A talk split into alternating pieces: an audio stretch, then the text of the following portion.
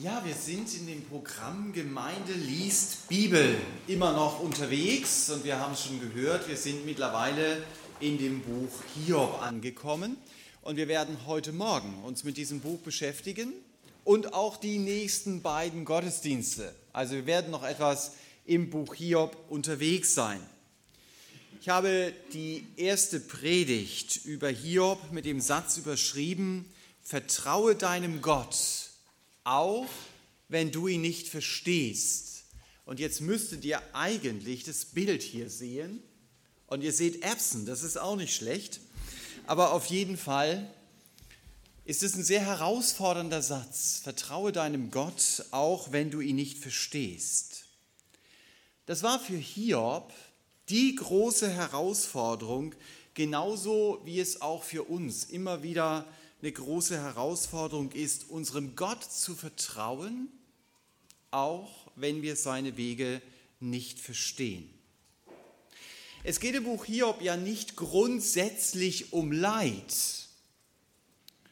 Es geht um etwas sehr viel Spezielleres. Es geht um Leid, das Menschen erleben, die, wie Hiob, von ganzem Herzen für Gott leben wollen. Also es geht um Leid von Christen.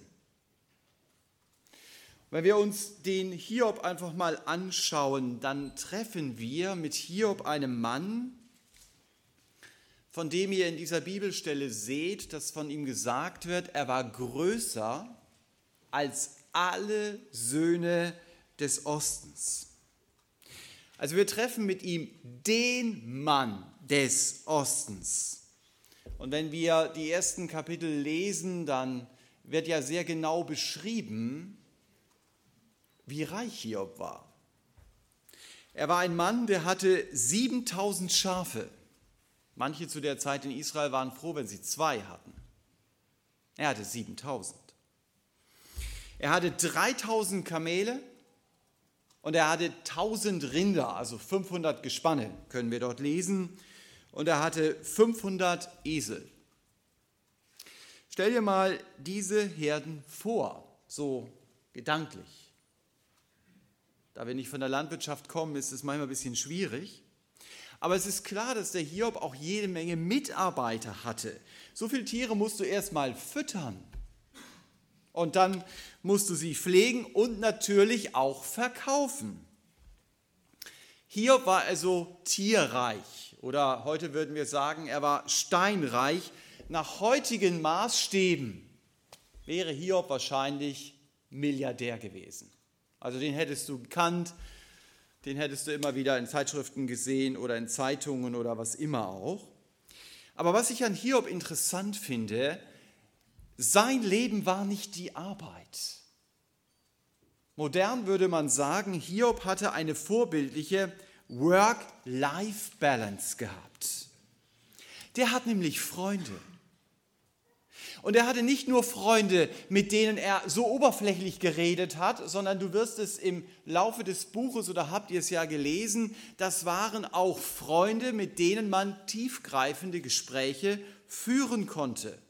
Also der Mann hat in Freundschaften investiert, nicht nur in Arbeit.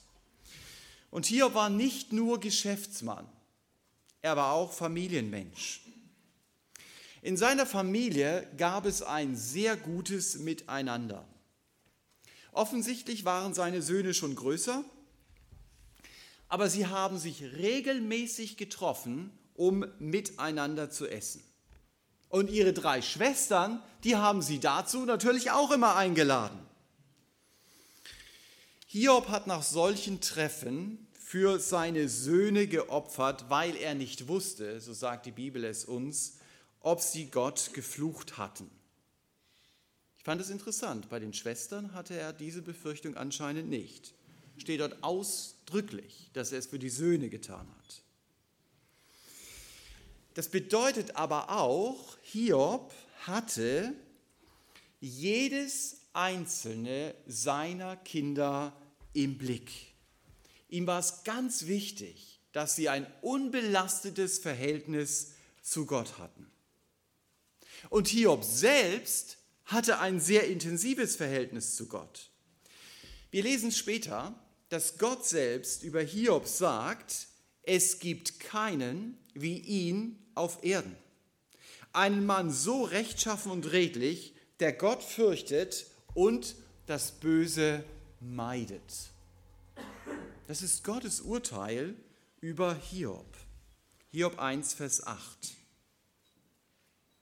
Stell dir mal vor, Gott sagt das über dich.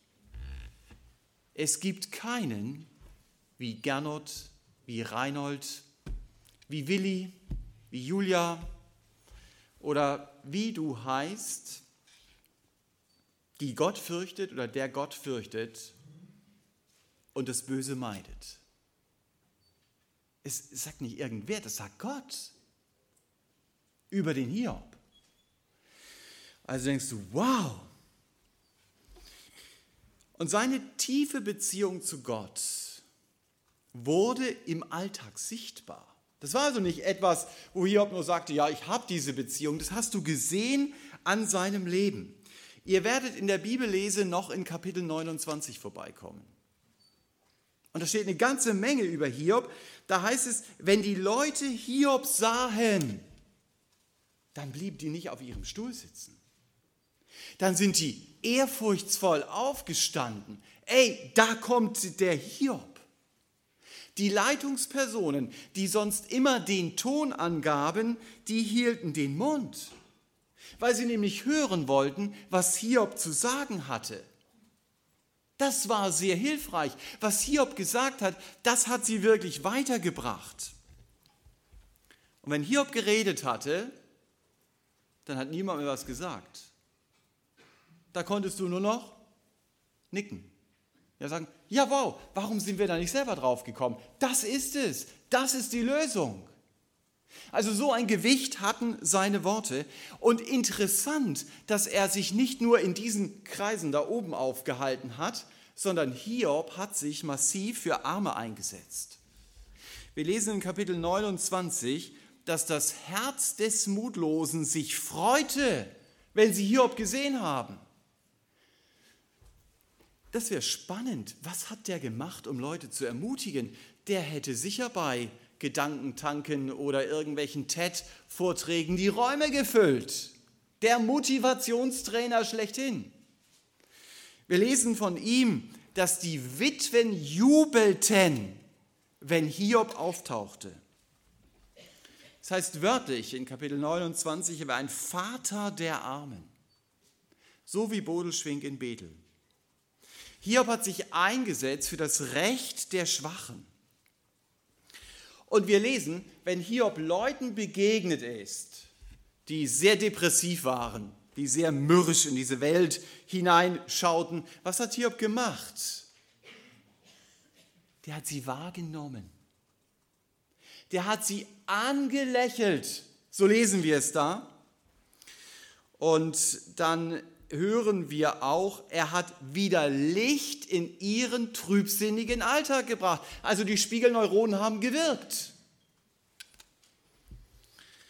Kein Wunder, dass Gott sich über Hiob freut und ihn offensichtlich segnet. Und dieser Segen Gottes, der war auch ganz materiell. Also von Hiob selber sagt dann, ich bade meine Füße in Dickmilch und der Fels neben mir bringt Bäche von Öl hervor. Das sagt also Hiob, um zu beschreiben, wie gut es ihm geht. Also das hat mich schon beeindruckt, als ich mich damit beschäftigt habe. Man, man nennt seinen Namen immer nur so kurz. Wer war dieser Mann? Also wirklich ein durchweg vorbildlicher, Gott hingegebener Mann, der sehr reich war und was der politisch angefasst hat, das hat wirklich Sinn gemacht. Und dann kommt der Tag, den Hiob nie vergessen wird. Ein Bote brachte Hiob die Nachricht, die Sabäer haben deine Rinder und Esel gestohlen und unter deinen Dienern ein Massaker angerichtet. Es war eine Schocknachricht, die ihm da gebracht wurde.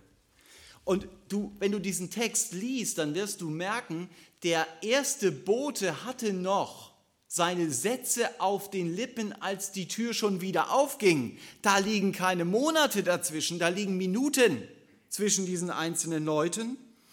Also der erste Bote hatte seine Sätze noch nicht zu Ende gesprochen und da kam der zweite Bote.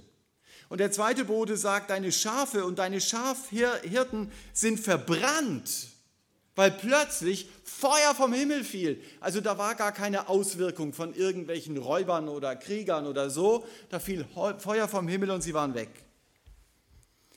Und während die beiden Boten noch vor Hiob stehen, kommt der dritte Bote durch die Tür und sagt, die Chaldäer haben deine 3000 Kamele gestohlen und sie haben deine Diener grausam umgebracht.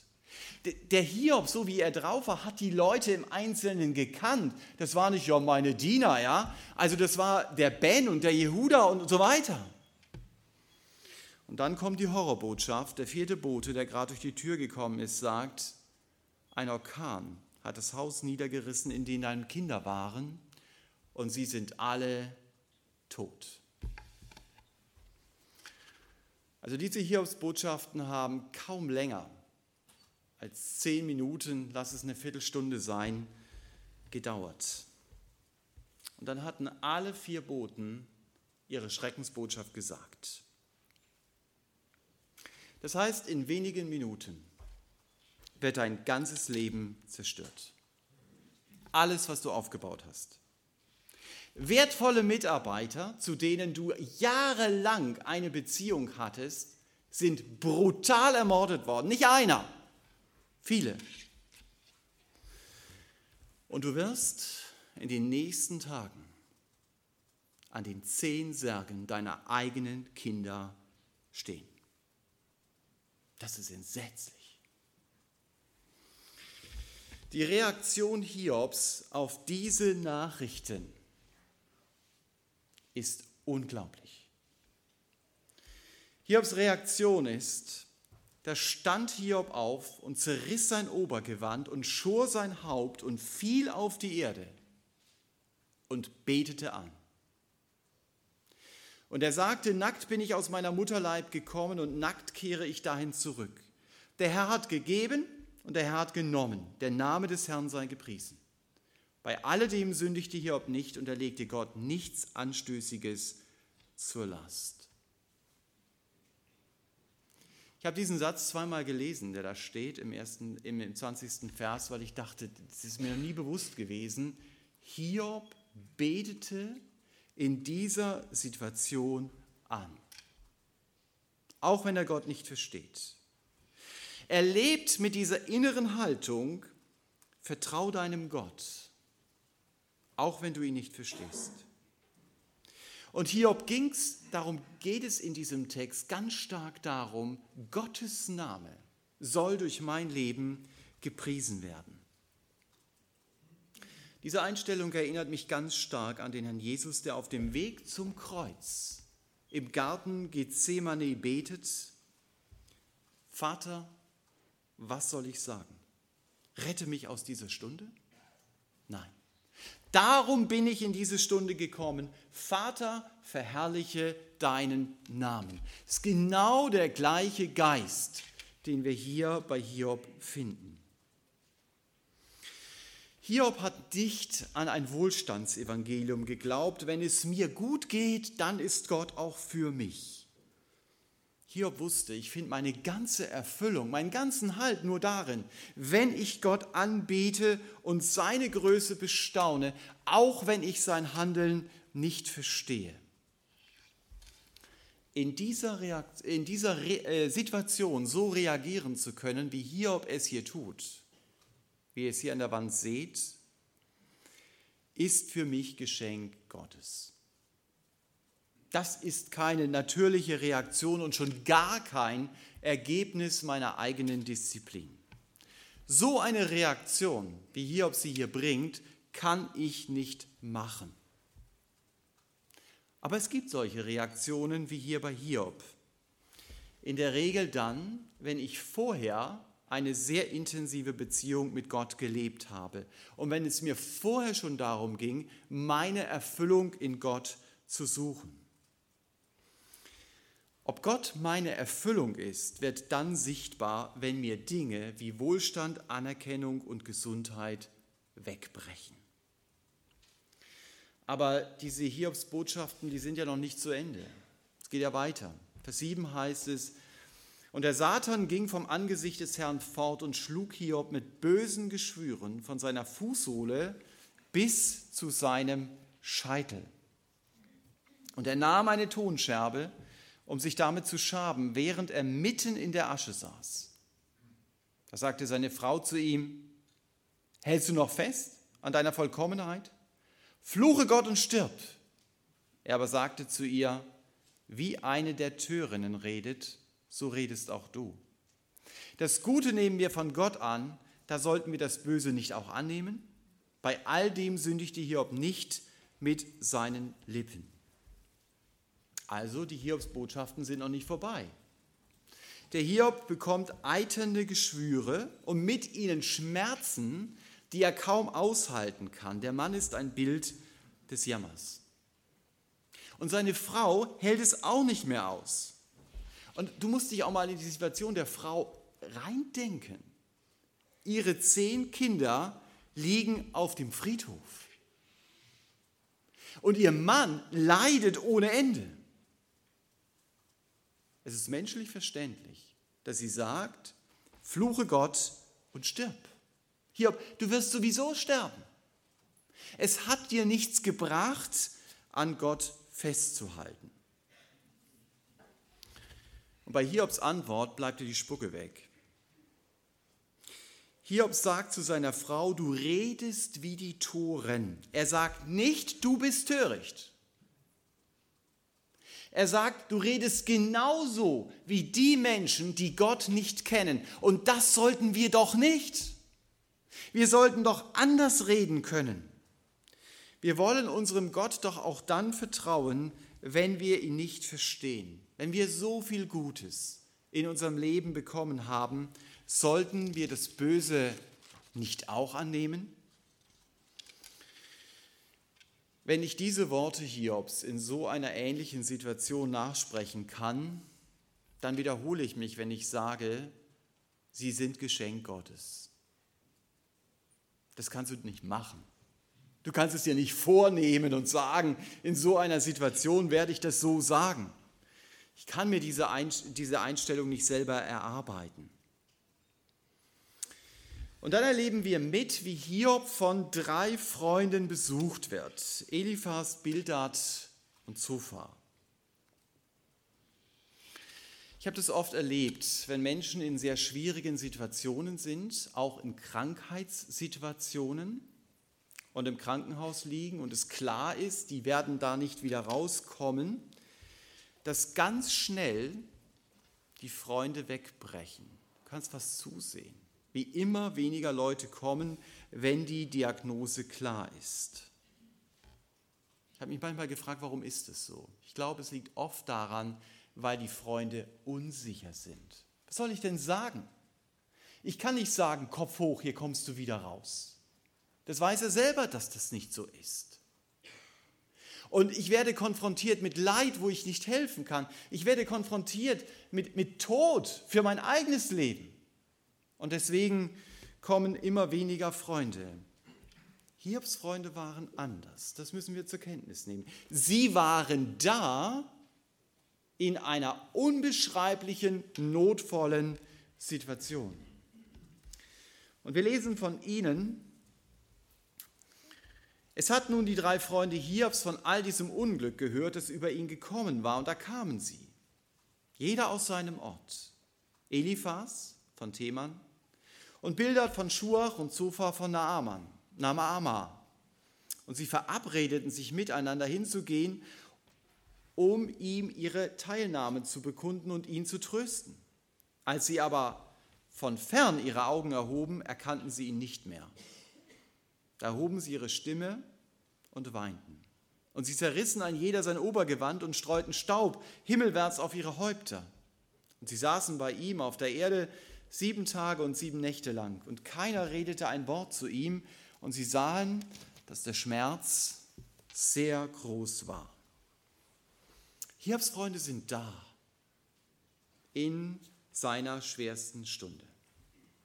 Hiob ist offensichtlich so verunstaltet, dass diese drei Freunde ihren Freund gar nicht mehr wiedererkennen. Wie muss der ausgesehen haben? Und sie wollen Hiob ihre Teilnahme bekunden und ihn trösten. Und zunächst machen sie alles richtig. Sie weinen mit ihm. Sie trauern mit ihm. Sieben Tage lang schweigen sie. Und sie geben auch keine guten Ratschläge. Und das können wir von diesen Freunden lernen. In solchen schwierigen Situationen reicht es aus, einfach da zu sein. Das kann übrigens jeder. Mit den weinenden Weinen. Du musst da gar keine großen Ratschläge geben. Sei einfach da. Aber nach dieser Trauerwoche wollen die Freunde mit Hiob ins Gespräch kommen. Ins Gespräch über der einen Frage, die sie massiv beschäftigt. Warum? Warum erlebt Hiob dieses Leid? Bis jetzt hatte Gott ihn doch gesegnet. Er hat vorbildlich gelebt. Warum das? Das ist eine Frage, die uns als Christen natürlich immer wieder auch beschäftigt. Wenn es jemandem schlecht geht, dann muss es doch einen Grund dafür geben. Manchmal ist auch sogar Sünde die Ursache für Leid. Das sehen wir in der Bibel. Zum Beispiel begegnet uns im Alten Testament ein Mann namens Achan.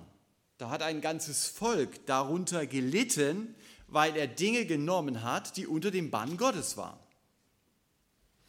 Oder ich denke an Gehasi, der aussätzig wird, weil er seinen Hals nicht voll genug bekommen kann.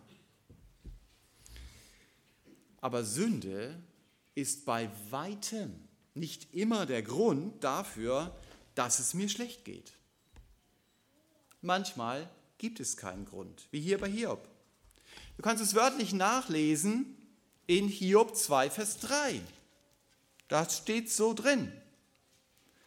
Da heißt es am Schluss, äh, und dabei hattest du mich, sagt Gott gegen ihn, aufgereizt, ihn ohne Grund zu verschlingen. Es gab keinen Grund bei Hiob.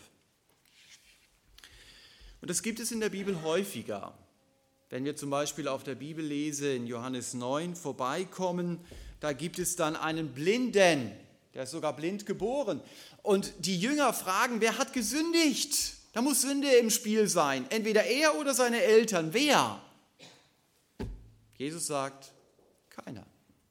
Es hat keiner gesündigt. Es gibt dafür keinen Grund im Blick auf Sünde, sondern Gottes Werke, Gottes Größe soll an diesem Blinden offenbar werden, indem der Herr Jesus ihm nämlich das Augenlicht wiedergibt. Aber für die Freunde Hiobs ist klar, der einzige Grund für das Leid, das Hiob erlebt, kann nur sein, Hiob hat bewusst gesündigt.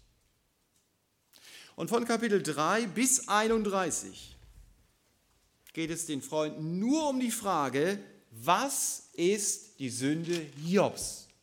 Wird keine andere Frage diskutiert. Hier seht ihr eine Übersicht über das Buch Hiob, erstellt von Daniel Pfleiderer, von dem ich einige Gedanken auch von diesem, über dieses Buch übernommen habe. Ihr seht hier die Redeanteile Hiobs in lila dargestellt. Immer da, wo ihr das traurige Gesicht seht. Und ihr seht in dieser Übersicht auch, es gibt drei Debattenrunden und dem schließt sich eine große Verteidigungsrede Hiobs an. Und diese drei Debattenrunden folgen einem Grundprinzip. Ausnahmen, aber das Grundprinzip ist, dass der Eliphas mal so ganz grundsätzlich die Debatte anstößt, indem er sehr wortreich dem Hiob sagt, Hiob, es muss eine Sünde in deinem Leben geben. Das ist immer sein Statement. Und dann schließt sich der Bildart an er nimmt die Ausführungen vom Eliphas auf und er illustriert sie, damit du sie dir nämlich besser merken kannst. Was illustriert ist, das bleibt mehr in deinem Kopf hängen. Also du kannst dir das gut am Namen vom Bildart merken, weil er heißt Bildart. Ja, also er gebraucht Sprachbilder, äh, um das einfach deutlicher zu machen.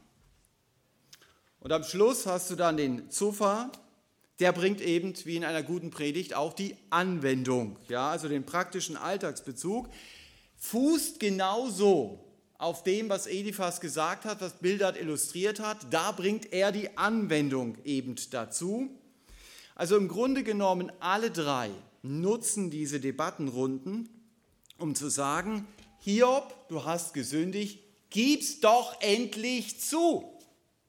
Das ist das Ziel der ganzen Reden. Und Hiob? Hiob sagt, wenn ich es euch doch sage, es gibt keine Sünde in meinem Leben, die für dieses Leid verantwortlich ist. Jemand hat mal diese Debattenrunden so kommentiert, dass er gesagt hat, die drei Freunde vertreten im Grunde genommen ein schlechtes Argument, aber sie machen ihre Sache gut. Und Hiob vertritt im Grunde genommen ein gutes Argument, aber er macht seine Sache schlecht. So ist es manchmal im Leben. Hiob sagt nicht, und ich glaube, das ist ganz wichtig zu verstehen, ich bin sündlos. Denn in Kapitel 7, 21, da habt ihr gelesen von der Übertretung des Hiob. Er sagt zu Gott, warum vergibst du mir nicht meine Verbrechen? Also die müssen da sein. Und lässt meine Schuld nicht vorübergehen. Aber Hiob ist klar, diese Schuld, diese Verbrechen sind nicht Grundlage dieser Katastrophe, die ich jetzt gerade hier erlebe. So interessant, dass Hiob während seiner Lebzeiten niemals erfahren hat, warum dieses Leid in sein Leben gekommen ist. Das wusste Hiob nicht. Das wissen wir als Bibelleser natürlich oder wir wissen mehr davon, weil wir Kapitel 1 und 2 kennen. Und wir erfahren darin, dass dieses Leid ein direkter Angriff des Teufels auf Hiob ist. Der Teufel will zeigen, Hiob folgt Gott doch nur nach, weil er Vorteile genießt, die ihm eben der Segen Gottes bringt. Den Reichtum, die super Familie, die Gesundheit, das Aussehen in der Gesellschaft, alles Vorteile. Und der Teufel sagt, das ist doch der Grund, warum er dir nachfolgt, nicht du selber. Und der Teufel sagt zu Gott, nimm Hiob diese Dinge und er wird dir den Rücken zukehren. Er wird nicht nach dem Prinzip leben, vertraue deinem Gott, auch wenn du ihn nicht verstehst. Er wird aufhören, dir zu vertrauen, weil er dich nicht versteht. Wir lesen das so einfach. Ich möchte es mal persönlich machen. Was wäre eigentlich, wenn der Teufel das von mir behaupten würde? Hätte er dann recht? Geht es mir darum, was Jesus gibt? Oder geht es mir vielmehr darum, was Jesus ist? Markus Till hat es in seinem Buch Zeit des Umbruchs, wie ich finde, sehr gut auf den Punkt gebracht. Er sagt, wir suchen zu oft noch Gottes Hand und nicht sein Angesicht. Wenn wir Gottes Hand suchen, beschäftigen wir uns vor allen Dingen damit, was er für uns tun soll. Gottes Angesicht zu suchen bedeutet hingegen, dass wir in erster Linie die Gemeinschaft mit Gott selbst suchen. Ich habe gedacht, so gut kann ich das gar nicht formulieren, deswegen schreibe ich es einfach ab. Aber genau das will Gott ja. Das kannst du wörtlich so lesen, zum Beispiel in 2. Chroniker 7, 14. Da fordert Gott uns auf, demütigt euch, betet und sucht mein Angesicht. Das ist wörtlich. Und genau das hat Hiob gemacht. Der Verlust der äußeren Dinge tritt bei Hiob weit hinter der Tatsache zurück, ich erlebe nicht mehr Gottes Gegenwart in meinem Leben. Das ist das große Thema. Nicht, dass das Kamel und die Schafe nicht mehr vor meinem Haus stehen. Das heißt, Satan tritt an, um zu beweisen, Hiob sucht nur Gottes Hand und er sucht nicht sein Angesicht. Hiob geht es nur um das, was Gott gibt, aber nicht um das, was Gott ist. Und Satan verlässt die Bühne als der große Verlierer im, äh, im Buch Hiob. Das darfst du auch nicht vergessen. Satan behält nicht recht. Hiob vertraut seinem Gott, auch wenn er ihn nicht versteht. Hiob hält sich an Gott selber fest und durch das Leid wird die Beziehung zu Gott sogar noch intensiver als vorher. Eine der schwierigsten Fragen im Buch Hiob ist natürlich, warum Gott Satan erlaubt, Hiob in dieses Unglück zu stürzen. Wir müssen ehrlich sagen, dass wir als Bibelleser das auch nicht wissen. Auch wenn wir schon eine ganze Menge mehr als Hiob selbst wissen. Aber das Buch Hiob will uns helfen, darüber nachzudenken, warum leidet der Gerechte, der, der an Gott festhält? Warum geht es ihm teilweise schlechter als dem Gottlosen? Die Antwort der Freunde ist, es muss Sünde in deinem Leben sein. Also wenn ihr das Buch Hiob lest, dann könnt ihr schon gar nicht mehr hören am Schluss, weil das kommt staccato-mäßig immer wieder und immer wieder. Ich weiß nicht, ob euch das aufgefallen ist. Viele der Dialoge, die hier geführt werden, besonders von Seiten der Freunde, sind bei Licht betrachtet indirekte Anspielungen auf Hiob, auch wenn sie zunächst mal sehr allgemein gehalten werden. Der Eliphas sagt zum Beispiel in Kapitel 4, Vers 9, die Unheilpflügen vergehen von dem Hauch der Nase Gottes. Und damit gebraucht Eliphas genau das Wort, das in Kapitel 1, Vers 19 für den Wind steht, durch den die Kinder Hiobs umgekommen sind. Das ist kein Zufall. Das klingt danach, deine Kinder sind durch den Gerichtshauch aus der Nase Gottes umgekommen. Oder Bildert unterstreicht mal diesen Gedanken in Kapitel 8, Vers 4, wenn er zu Hiob sagt, wenn deine Söhne gegen Gott gesündigt haben, dann hat er sie aus ihrer Übertretung ausgeliefert. Oder in 5.5 lesen wir von Eliphas, dem Toren schnappen die Durstigen sein Vermögen weg. Dem Toren. Du liest es erstmal und denkst, ja, vielleicht ist es so, aber das sind doch keine zufälligen Formulierungen. Hiob hatte sein ganzes Vermögen verloren. An die Räuberhorden, die haben es weggeschnappt. Also das, was er eigentlich sagen will, ist, Hiob, du bist hier der Tor, von dem die Rede ist. Also wenn ihr diese Debattenrunden lest und immer wieder zwischen den Zeilen lest, dann fragt euch mal, wovon reden hier die Freunde eigentlich? Und unterstreicht euch mal, hier reden die eigentlich vom Hiob, auch wenn die das so ganz allgemein formulieren. Und ihr werdet viele Dinge haben, die ihr da unterstrichen habt. Kein Wunder, dass Hiob in Kapitel 6, Vers 29 mahnt, kehrt um, noch bin ich hier im Recht. Und in Kapitel 12, Vers 2 sagt er sarkastisch, wirklich, ihr seid die rechten Leute und mit euch wird die Weisheit aussterben. Oder in 16.2 sagt er ganz direkt, mühsame Tröster seid ihr alle. Haben die windigen Worte nun ein Ende? Also du merkst, wie er sich hier versucht auch zu wehren, weil er kapiert, was sie ihm da eigentlich sagen. Hier überlebt, wer solche Freunde hat, der braucht keine Feinde mehr. Und man hat den Eindruck, dass es den Freunden im Laufe der Debatte mehr und mehr darum geht, Recht zu behalten, als dem Hiob wirklich zu helfen. Dass sie sagen, das ist deutlich, wir haben hier Recht.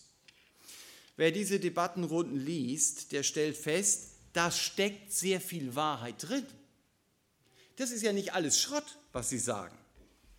Und ihre Motivation, die stimmt ja in Anführungsstrichen auch. Sie wollen für Gott streiten. Aber sie machen Hiob damit fertig. Man hat, wie ich es eben sagte, nur noch den Eindruck, sie wollen Recht haben. Die Gespräche waren gut gemeint, aber sie waren schlecht gemacht. Sodass Gott zum Eliphas, das ist ja der Wortführer, der immer wieder die Reden gestartet hat, sagt, mein Zorn ist entbrannt gegen dich und gegen deine beiden Freunde, denn ihr habt über mich nicht Wahres geredet, wie mein Knecht Hiob. Diese Geschichte soll uns mahnen, wenn wir seelsorgerliche Gespräche mit anderen Leuten führen, dann sollten wir uns davor hüten, zu schnell Schlussfolgerungen zu ziehen und auf diesen Schlussfolgerungen zu bestehen. Das ist das, was ich ganz wesentlich aus dieser Beschäftigung für die erste Predigt mitgenommen habe.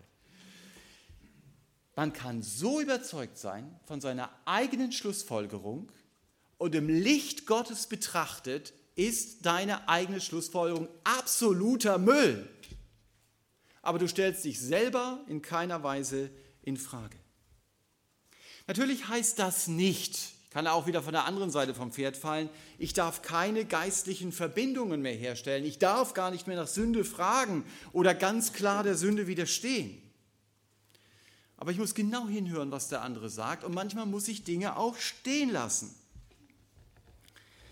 Auch wenn Hiobs Geschichte sehr ungewöhnlich ist und wenn du sie auch nicht so gut eins zu eins übertragen kannst, dann sind manche seelsorgerlichen Beobachtungen hier sehr hilfreich. Wenn man die Debattenrunden zusammenfasst, dann könnte man sie so auf den Punkt bringen.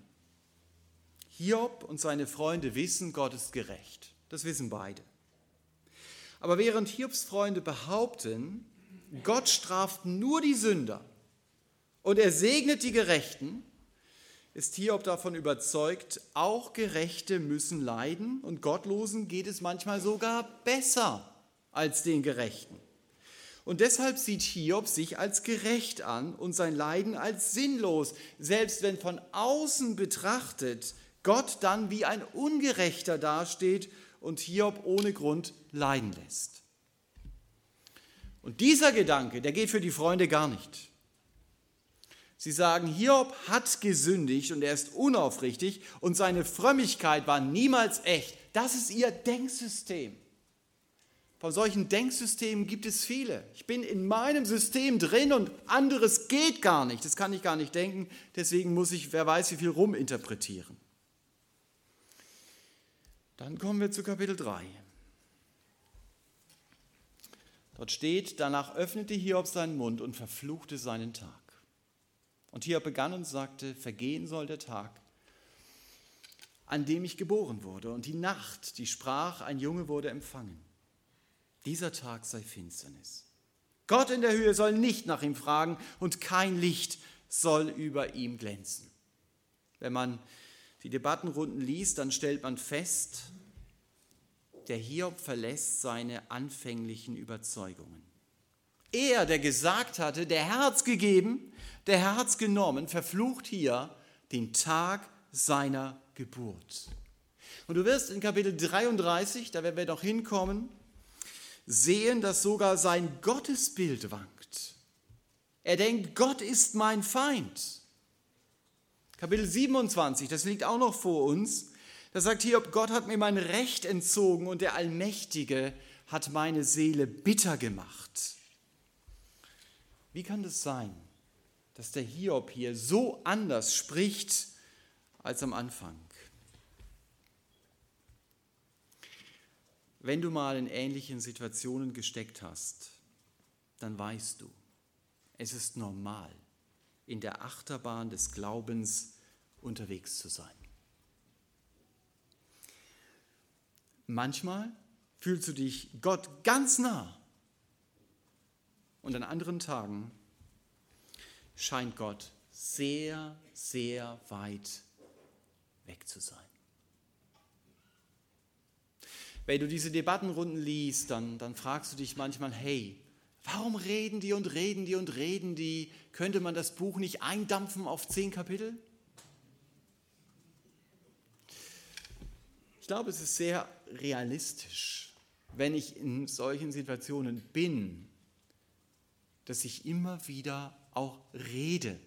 Gut, wir haben hier relativ viele Anklagen drin, aber dass es ein Prozess ist, dass ich wieder zu diesem Punkt komme, Gott zu vertrauen, auch wenn ich ihn nicht verstehe. Es gibt Passagen in diesen Debattenrunden, da schreit Hiob seine Not heraus. An manchen Stellen auch seine Not, die er mit Gott hat. Der Mann ist verzweifelt. Aber jemand hat mal gesagt, es ist kein Jammern, das nur bei sich selber bleibt. Es ist ein Klagen, ein Klagen vor Gott, ein Gespräch mit Gott. Im Grunde genommen erinnert dieses innere Rufen des Hiob an den Schrei des Herrn Jesus, mein Gott, mein Gott, warum hast du mich verlassen? Das ist der Schrei, der dahinter steht, hinter dem, was Hiob hier sagt. Nur dass der Jesus immer dieses tiefe Vertrauen zu seinem Vater hatte und bei Hiob gerät dieses Vertrauen zum Vater ins Wanken. Aber seine Grundhaltung ist dennoch, ich glaube, hilf mir aus meinem Unglauben heraus. Ich will dir glauben und vertrauen, auch wenn ich dich nicht verstehe. In Hiob 9, Vers 33 sehnt Hiob sich ja nach einem Schiedsmann oder nach einem Mittler, der dieses tiefe Verhältnis zu Gott wieder möglich macht. Wenn Hiob in solcher Achterbahnfahrt des Glaubens unterwegs ist, dann kann es für dich ein Trost sein, wenn du in ähnlichen Situationen stehst. Er war am Anfang ziemlich sicher, ich will diesem Gott vertrauen. Und über die Zeit wurde es immer wankender in seinem Leben. Und wenn du genau das Gleiche in deinen Problemen erlebst, dann weißt du, okay, das hat Hiob auch erlebt und vielleicht erlebe ich eigentlich nur das Gleiche. Das kann ein Trost für dich sein. Wichtig ist, zu seinem Zweifel zu stehen, auch an Gott. Aber nicht zu denken, weil ich zweifle, deshalb ist mein Glaube authentisch. Zweifel ist immer ein Angriff auf meinen Glauben. Aber die Frage ist, wie gehe ich damit um? Gehe ich damit zu Gott selber? Rede ich damit mit anderen Christen? Bete ich? Wie gehe ich mit diesem Zweifel um? Aber dass er da ist, das ist nichts Außergewöhnliches. Wenn du Menschen in Krisen begleitest, dann musst du nicht überrascht sein, wenn an einem Tag das Vertrauen in Gottes Wort und in ihn selber vorbildlich ist und am anderen Tag im Keller. Wichtig ist diese grundsätzliche Einstellung, Herr, halt mich nah bei dir jeden Tag dass ich nicht fallen und abirren mag. Lass mich dir vertrauen, auch wenn ich dich nicht verstehe. Es ist keine Sache von Tagen, oft eine Sache von Monaten, manchmal auch von Jahren, über erlebtem Leid zur Ruhe zu kommen und leidvolle Erfahrungen eben auch als Möglichkeit zu sehen, Gott in besonderer Weise zu erleben. Ich versuche es hier einfach mal deutlich zu machen, was macht das Problem in meinem Leben? Bringt es mich näher zu Gott? Oder erlaube ich dem Problem zwischen mich und Gott zu stehen und mich weiter von ihm wegzubringen? Aber da ist Zeit dazwischen. So war es zum Beispiel auch bei Ida von Bodelschwing, die zusammen mit ihrem Mann Bethel gegründet hat. Aber sie musste zuerst erleben, dass innerhalb von zwölf Tagen vier ihrer Kinder an Keuchhusten und den Folgeerscheinungen starben. Das heißt, innerhalb von zwölf Tagen stehst du am Grab deiner vier Kinder. Du kannst es sogar in Wikipedia nachlesen, dass sie vor ihrem Schmerz Haarausfall bekam, ein Jahr lang nur noch zitternd schreiben konnte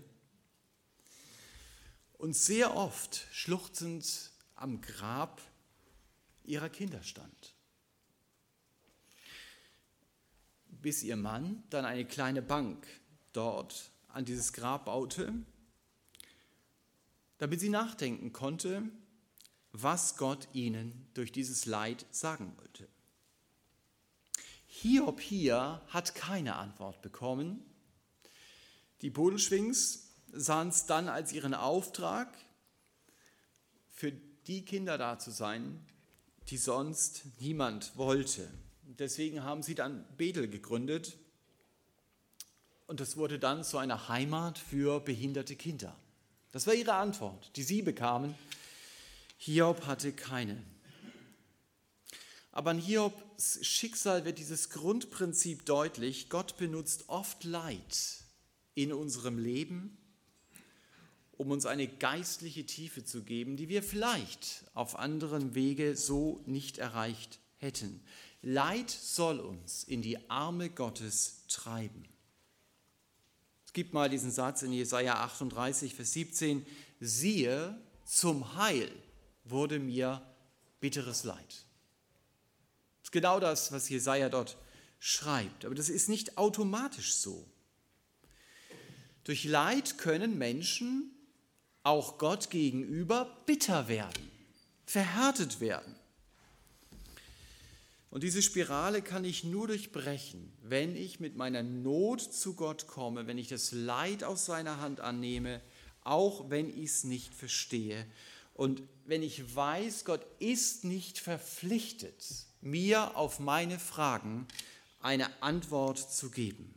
Und ja, der Gerechte wird auch leiden. Wenn ich mit Jesus unterwegs bin, dann läuft nicht alles glatt. Gottes Ziel, erstes Ziel ist nicht das Wohlbefinden in meinem Leben, sondern seine Ehre. Und das wird auch im Leben Hiobs deutlich, durch die vielen Auf und Abs, durch die ihr euch jetzt da durchgelesen habt. Aber weißt du, es ist wie beim Fußball, die Zwischenstände sind nicht entscheidend. Wichtig ist, wie es am Ende des Spiels auch sieht. Und da sehen wir bei Hiob, das wird dann die dritte Predigt sein, dass Gott groß gemacht wird. Neben dieser Tatsache, auch der Gerechte wird leiden und der Ermutigung, es ist möglich, wie Hiob im Leiden auszuharren und meinen Glauben nicht hinzuschmeißen, will, wie jedes Buch der Bibel, so auch das Buch Hiob, meinen Blick für den Gott schärfen, der voll innigen Mitgefühls und barmherzig ist den Gedanken würdest du gar nicht kommen, wenn du das Buch Hiob liest.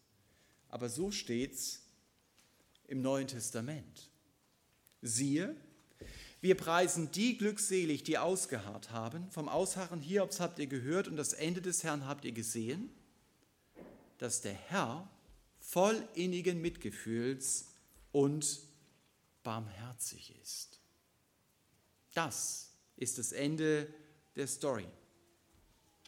Und es ist tröstlich zu wissen, wir haben auch im Leid einen solchen Gott, der voll innigen Mitgefühls und barmherzig ist. Deshalb lasst uns ihm vertrauen, auch wenn wir ihn nicht verstehen. Amen. Dürft euch kurz Zeit nehmen, für euch selber Gott eine Antwort zu geben das, was euch wichtig wurde. Und der Horst wird dann den Gottesdienst abschließen.